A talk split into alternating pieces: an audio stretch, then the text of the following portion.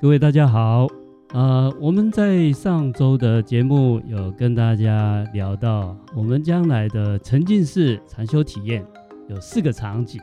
那上周跟大家介绍这个雪山大士他舍身求法这样的一个故事，就是一个雪山修行的场景。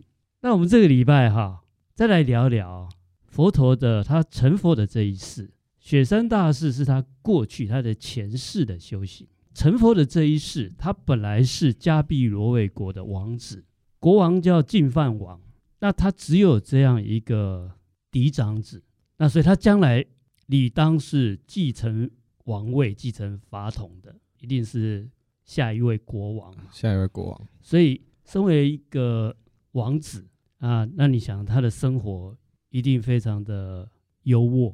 养尊处优，养尊处优。嗯，他从小就是受着这很好的教育，甚至因为国王在生这个世家太子啊，印度人他们都有这种也有占卜的，跟我们华人一一样喜欢占卜，有这个占卜的习惯。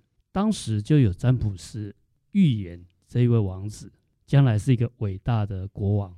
转轮圣王叫转轮王，这个是印度雅利安人他们理想中的一个圣君圣主哦，啊，他就是可以很好的教化百姓，让大家可以安居乐业。所以其实这个预言算是错了吗？没有，他是说如果你让他在家啊，不要出家的话啊，这选他就会选项就对。哎，他说他有两种可能，一个就是他继承国王，他是会成为转轮圣王。不过，如果他出家修行，他会成就很伟大的道业。占卜师已经占卜师这样说了哈。哦、那国王想，那当然一定要把他留下来当 继承王位才重要啊！怎么能可以让他去出家了？所以从小就让他在王王宫里面，这个吃穿无忧，生活无虑。想要让他没有想要出家的对对对对，用这种方式，用这种方式，而且呢。为了让他不要有出家念头，一成年马上就帮他娶了一位公主，邻国的公主就嫁过来，叫耶稣陀罗。嗯、那他们婚后呃算是也非常幸福美满，婚后不久就生了一个儿子哦，就是罗侯罗尊者。哦，释迦牟尼有儿子、哦，他有儿子，他在他在整个佛教的世界观里面有重要的角色，就佛陀后来成佛了。成佛，他回到他的故国啊，他的母国了，他就先度了他的儿子出家，回来回来带他，他回来，对，嗯、然后他就他儿子就也跟着佛陀也出家了。不过那时候罗侯罗还没有满二十岁啊，所以照我们佛教的戒律，二十岁才可以受比丘戒。嗯，那二十岁以下的叫沙弥戒，就是一种。实习生的角色，嗯，实习佛陀，哎，实习修行啊，实行修行，对对，就是还没有成年嘛，啊，成年才正式修行，怕他的心智还不够成熟，嗯，没有办法忍受修行的这种生活形态，所以一般都是二十岁以后才能受这个比丘戒。不好意思，我打个岔，法师，您刚刚说他他的儿子在二十岁以前就被释迦牟尼佛给带他出去。对，啊、就是释迦牟尼佛，他离开家庭以后，后来成佛嘛，他才花不到二十年就做到这件事情。是的，是的，那么快、哦？是是啊，哎，我反而会比较好奇这一段，为他他怎么在这么短？对，那这一段就是我们今天要讲的主题，哦哦，就是森林修行。啊，这一段也是很有趣的一个过程，这也给我们后代修行人有很多的一个醒思，还有一种。可以依循的方法跟道路，那所以他的儿子后来也随他出家，接着就是他的太太，太太也可以出家吗？对，那当时佛陀回到他的母国的时候，只有男众的僧团，没有女众出家。嗯，第一个提出要求出家修行的女众是佛陀的姨母大爱道比丘尼。那他的母亲在哪里呢？这个佛陀的母亲生下他以后。七天左右就过世了哦，所以佛陀是他姨母，就是他妈妈的妹妹带大他带大的。啊，等到佛陀回到故国的时候，他的姨母叫大爱道比丘尼，就觉得他很有成就啊，他就要求他也要也要出家修行。嗯，啊，针对这件事情，佛陀思考了很久，就说要不要成立一个比丘尼的僧团，就女众的僧团，女众的修行团体。嗯、当然有很有有很多考量，有很多考量。最后佛陀当时还有一些佛弟子也来帮忙劝说了。然后后来这个女众僧团，佛陀还是答应成立。那第一位出家就是他的姨母大爱道比丘尼啊，然后陆陆续续啊，这些贵族的妇女也有人跟着出家，嗯，然后他的妻子耶输陀罗后来也出家，啊，这在女众僧团啊，基本上我们佛教的僧团，男众僧团跟女众僧团是分开的。那佛佛陀当然他男众就在男众僧团，他的儿子也是在男众僧团。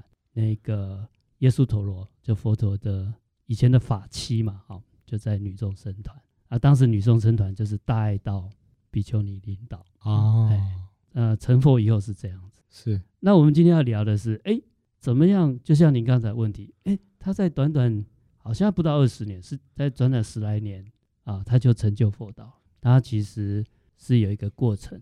那首先，净饭王国王就这么样的防备他跑出去修行、出家修行，那为什么他还能够出家修行？有一次，他出了城门，因为佛陀已经长大了，又结婚了。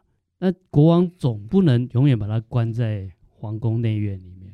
有一次，就是到了城门口，他就看到什么？看到病人，诶，他就想，哦，人会生病，生病会有病苦。诶，他觉得，哦，人生好像不是他想象的，永远是幸福快乐。哦，因为他从小在照顾得很好，他不知道外面其实外面的啊民间疾苦。不知民间疾苦哦啊，所以他第一次看到病人，嗯，反而很震惊、啊。皇宫有生病，大概都不给他看，反正是负面的事情，就完全把他隔绝开来。哈，有点像楚门的世界，他在一个那个大型的虚拟实境的世界。对，啊，这件事情他就印象很深刻。那又有一次，他到另外一个城门，他看到送葬的队伍过世，有死人哦。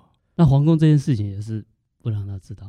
他只知道他母他母亲过世，但是那么小，没有什么记忆，没有概念，没有概念。嗯、死亡这件事情对他来讲也是没有概念。就他第一次看到送葬，看到死，又感觉哦，原来还有死亡这件事。是。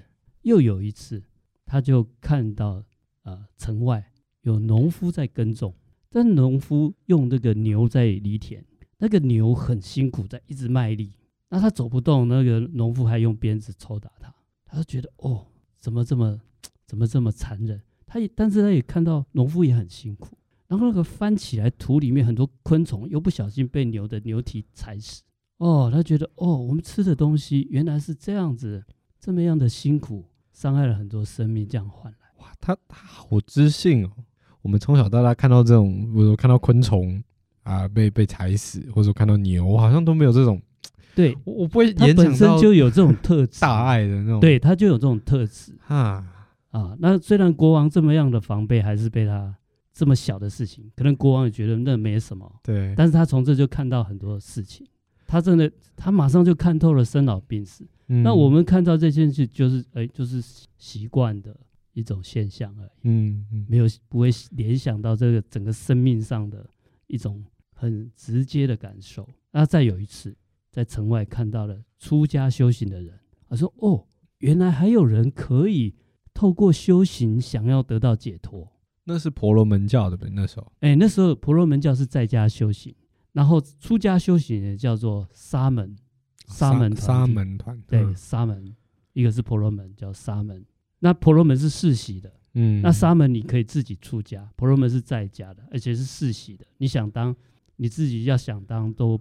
不是随便就可以当，就是你要继承，嗯、呃，你父亲、你的呃、你的家族传统，它是社会地位，它是一种呃雅利安人的一种祭司宗教师种姓制度，种姓制度下继承来的。哦、对，那沙门他就是我不管，我自己去修行。嗯，他们沙门当时有六大派，叫六师外道。那这六大派，他们就自己有自己的修行办法，自己有自己的解脱的一种理想。然后他想，哦，终于有人可以离开生老病死，而可以得到解脱。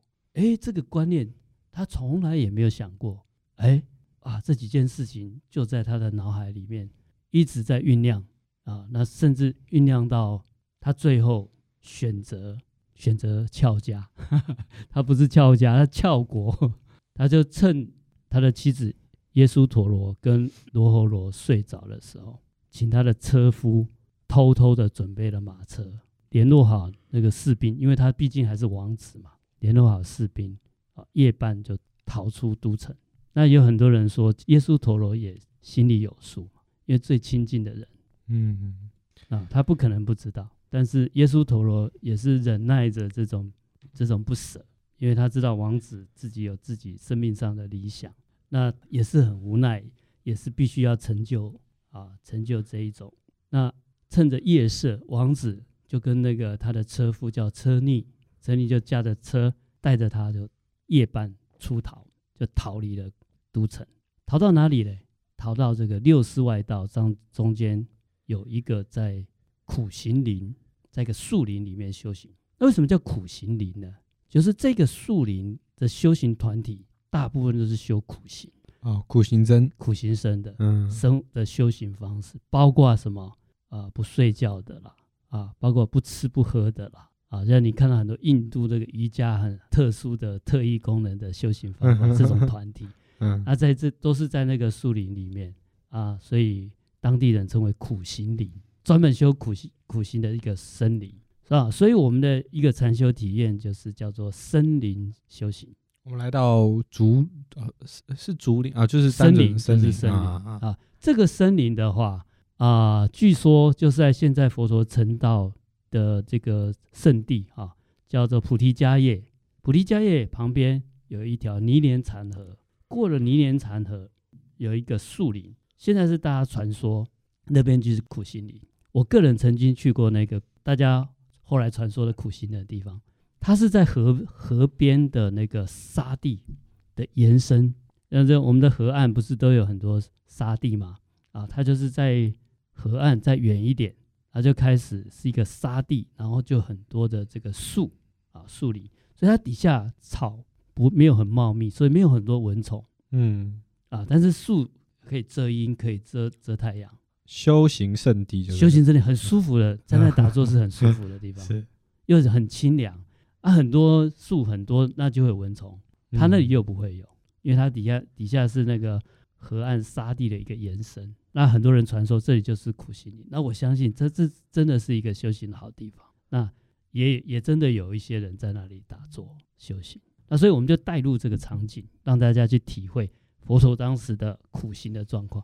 他当时苦行啊、呃，叫做饥饿苦行，就是不吃饭的。听说有日食一粟，每天吃一颗小小的粟米，那一颗米，呃，塞牙缝可能都不够。嗯，所以有吃跟没有吃一样，这种叫做饥饿苦行。那他自己佛陀当时就饿的这样子皮包骨，所以我们看现在佛像都是一个很饱满。啊，圆满的像，事实上还有一种是苦行像，哎，这个佛陀就是瘦骨嶙峋、皮包骨，也有这种佛陀的苦行像，很不可思议耶。你如果一一辈子都吃饱喝足、穿暖，住在呃很舒服的环境，睡在很温暖的床上，是，怎么能够单凭一个意念就直接变成一个愿意做苦行的人？我觉得。很难想象啊，是，那就是呃，刚才讲他在城门外看到的这些景象，对他是一个非常深刻的触动，所以他他这么做的目的是希望我我我看到我看到生老病死，我看到世间万物的一些真实的情况，他是想要改变，还是他想要他想要改变，他想要解脱？一般人我们看到生老病死，通常的反应啊，就是顺其自然吧，就接受它了。也不得不接受嘛，嗯，另外一个就是对这个产生恐惧害怕，以死亡来这这件事来讲，大家都还是会有点恐惧。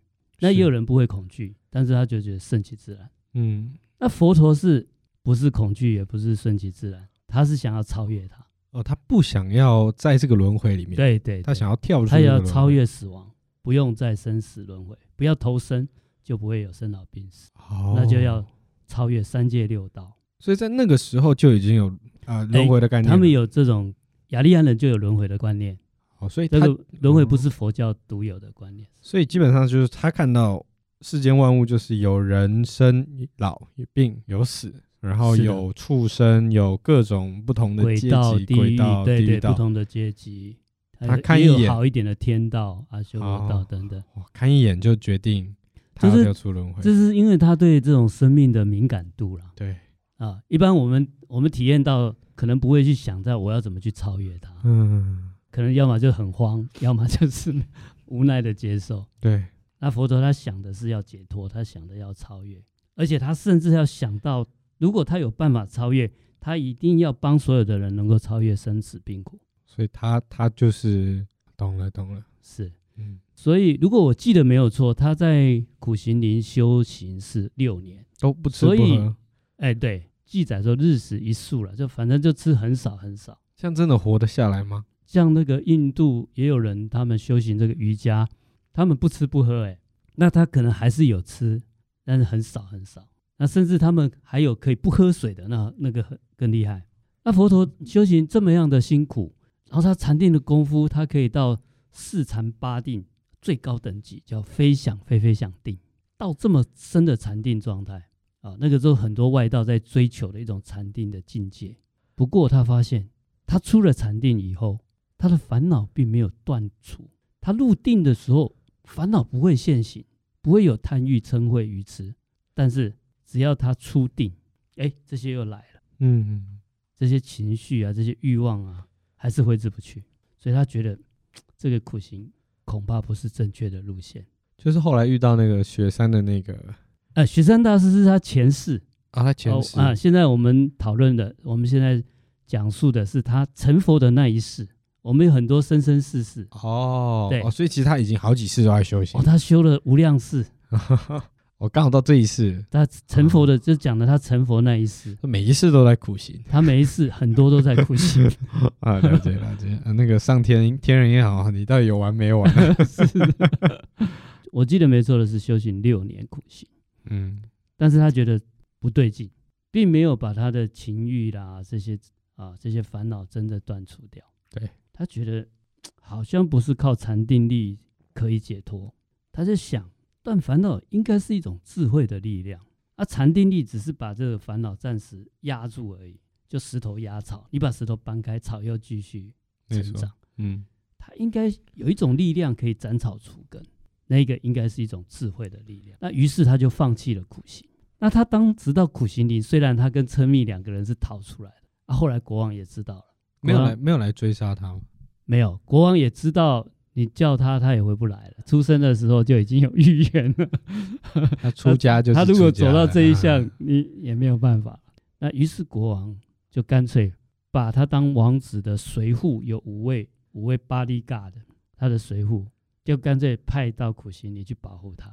那你总不能拿着刀枪在苦行里这边保护，所以他们五个也是先出家啊，哦、哎，也跟着修行，就在旁边就近就近保护。那他们也是，他们其他五位也是辛苦行，跟着王子一样。当这个护卫好辛苦，好辛苦。主子不吃饭，自己也不能吃，欸、不能吃。不知道有没有偷偷吃，不晓得啊。反正呢，他们苦行在，包括现在的印度都还有苦行的啊。哎，佛陀觉得不对劲以后，他觉得 我应该用思考产生智慧，来断除我的贪欲，或者是愚痴或嗔恚。嗯。我我应该要要要吃东西，要有营养。那所以他就在尼连禅河啊，就沐浴更衣啊，然后上了这个尼连禅河旁边有个沙洲，碰到一位哎这个村长的女儿啊，有时候经典讲是牧女，到底牧羊还是牧牛都有人说啊啊叫苏达雅啊呃现在在那个尼连禅河呃有他的有他的一个小庙，那上面就有有一个像，就是当时他。供养佛陀一碗这个乳糜啊，乳糜就是像牛奶或羊奶，然后加上这个谷物啊，像那个欧美人士早上吃，哦、麦片哎，对对对，像麦片粥这样子啊，叫乳糜啊，乳糜，哎，就就是类似麦片粥这样子。啊，佛陀吃了那个麦片粥，哎，就觉得有有体力了啊，有有体力，他他现在打坐就开始关照无常，观照无我。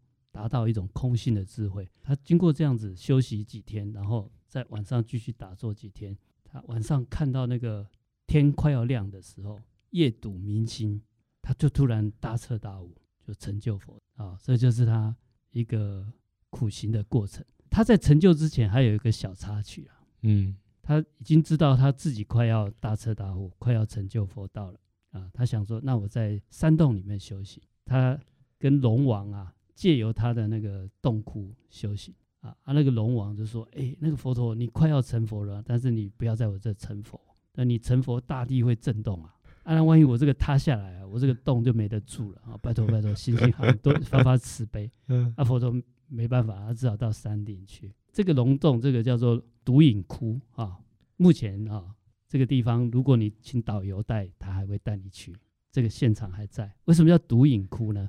就是你进到山洞里面哦，听说了哈，你假如有福报的话，你可以看到佛陀在那里打坐，因为他在那坐了很久，定力入定很深。传说他的影子就被刻印在洞窟的墙壁，所以叫独影窟。那我上次去哈，我没有看到这个，但是我有看到佛像，因为后来有人就在里面塑了一座，塑了一尊佛像。啊，这个佛像就是一个苦行像。就是瘦骨嶙峋、皮包骨。现在怕大家进去觉得自己没有没有善根，所以他已经塑了一尊佛像在。太太多人太失望，就画一个在上面。哦，我看到了，对对，一定看得到，现在一定看得到。他塑，他后呃后来就塑了一尊佛像在。啊，你不用再去找那个墙壁的，但是他的洞窟叫独影窟，是孤独的独。影子，影子的影，独影。独影窟，哦、然后佛陀离开独影窟就到山上去，嗯，想啊，在山上这么空旷，总是不会有洞窟倒下来，嗯，哎，结果不然，山神又来了，山神说，啊、拜托拜托。拜托，拜托。我好不容易才修到当山神哈，嗯、这个山垮了，我连山神也没地方，哇，到哪里都不行呢，对对对，啊，山神倒是跟佛陀一个建议，那个佛陀你不知道那个泥莲禅河吗？哈，你不在那里木一根一样，你。你过那个泥莲场河，你走过去，嗯、那边有一颗很大的石头，对，啊，那是金刚宝座。你在那里，它很坚硬，你怎么震动不会坏，也、不会影响到其他。那里很空旷，很平坦。啊，佛陀就去那边，哦，那看到那个，哎、欸，那个宝座上旁边有一棵菩提树，更好可以遮阴。嗯，啊，他就在那个菩提树底下的这个大石头，啊，我们后代叫做金刚宝座。嗯，啊，啊，在那边打坐。就真的让他成道，所以佛陀用的时间只不到不到六年就成就，呃，就六年多了啊。那所以他不到十年了啊，但是他回国啊，他不是马上就回国，他成道了以后，他先去找那五位跟着他出家的巴利嘎的这五位随护，嗯，这五位随护知道佛陀开始进食的时候，他们认为佛陀可能已经放弃修行了，于是他就离开离开佛陀。那这时候他的护卫的护卫的那个功能呢？因为佛陀已经出家很久了啦，啊，至少六年了啊，所以他他如果有不第一个他没有什么权利，也不会被敌国或者是啊有安全上的顾虑，他就是已经是完全然的一个出家修行的人，嗯啊，所以相对是安全的。这五位随护他的护卫啊，觉得啊佛陀都不修行了，啊就离开他好了，他们自己去修行啊。那这五五位。啊，后来就到了这个鹿野苑。阿、啊、佛陀知道他们的行踪以后，他成佛了，他就先到鹿野苑啊，去找到他们五位，然后把他修行的体验告诉他们。他告诉他们的是什么呢？就是所谓的四圣谛，四个真理。第一个叫做人间有苦，叫苦地。苦地，对，所以他在城门外就看到这个生老病死的苦，然后最重要，他发现这个苦是极谛。是聚集而来的，就是因为烦恼执着。再来就是这个苦是可以灭除的。那你把苦灭除，剩下的就是就近永恒的快乐。那你要灭苦，要有方法，要有途径，就是要有道。苦集灭道，是圣谛。嗯，好，那他就第一次就跟这五位讲，结果他为首的啊，就是他的护卫的老大，就是队长啊，叫阿啊阿诺乔成如。啊，我们现在的乔成如尊者啊，他听到以后哦，他马上烦恼断尽，他只光听到，哦，他就断了烦恼，证阿罗汉，在几几分钟的时间讲完这个，他就证阿罗汉。嗯，人家修行这么多年都没有办法证阿罗汉，佛陀把这道理跟他讲了，证阿罗汉。您之前有讲证阿罗汉是比较偏自自我这一块吗？那是因为佛陀能成佛，是因为他想要去帮助别人，所以成佛是有要帮别人。嗯啊，他这五位，因为印度人很多是大部分都其实都为了自己解脱了啊。那这五位啊的队长就先证了阿罗汉，嗯、阿罗汉就自己先解脱。对，那如果自己也解脱，还可以去帮助别人，那就叫菩萨。所以其实他就是一个状态，他就是一种状态，就是没有烦恼的状态。OK OK，啊啊，没有烦恼的解脱状态，最高的就是第四果叫阿罗汉果，嗯啊，就真的阿罗汉。然后讲第一次哦，啊，第一次就是表示他所体会的道理是什么，开示他他所体验成佛的道理是什么，解脱的道理是什么，苦集灭道是圣谛。他在讲第二次啊，说哦。你们要这样去修啊，这个不是只有道理哦，它可以实践啊、哦。那它是有道地嘛，道地就有方法。这个方法啊、呃，里面啊、呃、有八正道，有几几种方法。后来一共加起来三十七种了，叫三十七道品。你们去落实实践这三十七种啊道品，也不用全部三十七种，是任何中你都可以解脱啊。所以第二个叫做劝规劝，规劝他们要要修这种法。嗯，好，讲完以后，哎，又有几个就证阿罗汉了。哇，第二次他又讲第三次，第三是说，我跟你讲的道理，跟你们讲的方法，我实际体验的，我实际做到的，我都做得到，你们也都可以做得到，叫做正体正。所以第一个叫试转开始，第二个叫劝转劝说，第三个正转他自己体正的。嗯，结果那个讲完了三五个都正果。其实这个这个可以做成游戏，你知道吗？是。啊，一群人跟着他的老大来来来那个呃山林练功，嗯、老大先先升先升级了，他转职了，转职了回来的时候回来教，给你秘籍，对对对对，大家就吞吞吞，每个都升级，然后看着自己发亮的身体，是的，是的，哇，这个很很有趣，很有趣。那他们嗯，这个就五加一就是佛呃佛教最早最早的僧团。哦，就是由佛陀跟一群阿罗汉，就五个，五个加一个。嗯、那那其他人他没有讲给其他人听吗？那时候他都没有弟子。那他那个那个那个他们那些修行的人不是很多都很多，但是他不是学佛道，就是学苦行啊。啊，那时候有六大团体都在学，啊、大部分都是苦行。那所以他第一批弟子就是他五个随护，五个五个护卫，嗯，叫五比丘，然后加他一个，就最早最早的僧团。那后来再慢慢慢慢，就很多人来皈依佛陀，嗯，它衍生两千五百多年的一个佛教，当时就是这样子。原来是这样开始的，在就在鹿野苑这个地方。那我们到时候啊会带入体验那个苦行，不是叫大家修苦行啊，啊，你要了解那个，其实苦行的经验对佛陀也很重要了，嗯，啊，知道苦行它有一个一定的禅定力嘛，啊，那禅定力啊，我们再会把那个场景带到说，哦，他最后呃沐浴更衣啊。然后夜读明心成就佛道，那个石头，哎，那个金刚宝座，那个金刚宝座现在旁边盖了一个很大的塔，叫大觉正觉大塔啊。正觉大塔的后面就是菩提树，菩提树下就是这个金刚宝宝座。那目前哎，你看不到，游客去看不到啊。它一般它现在一个啊那个铁铁栏杆围住，保护它的不会被破坏。然后平常还盖了一块很漂亮的这个绒布。啊，有特殊节庆的时候，他才会把它打开。那个就是金刚宝座。那我们这个场景就是让大家也是带入感的，让大家体会佛陀修行这个过程。那虽然呢、啊，你你体验二十分钟、三十分钟，哎，不一定能够成佛，但是把这个过程做一个实际的体验啊，对我们的呃教理也好，对我们的禅修应该会有非常深刻的一种了解。那我们今天啊，先跟大家分享到这边，非常谢谢大家的聆听，好，谢谢大家，谢谢，拜拜，拜拜。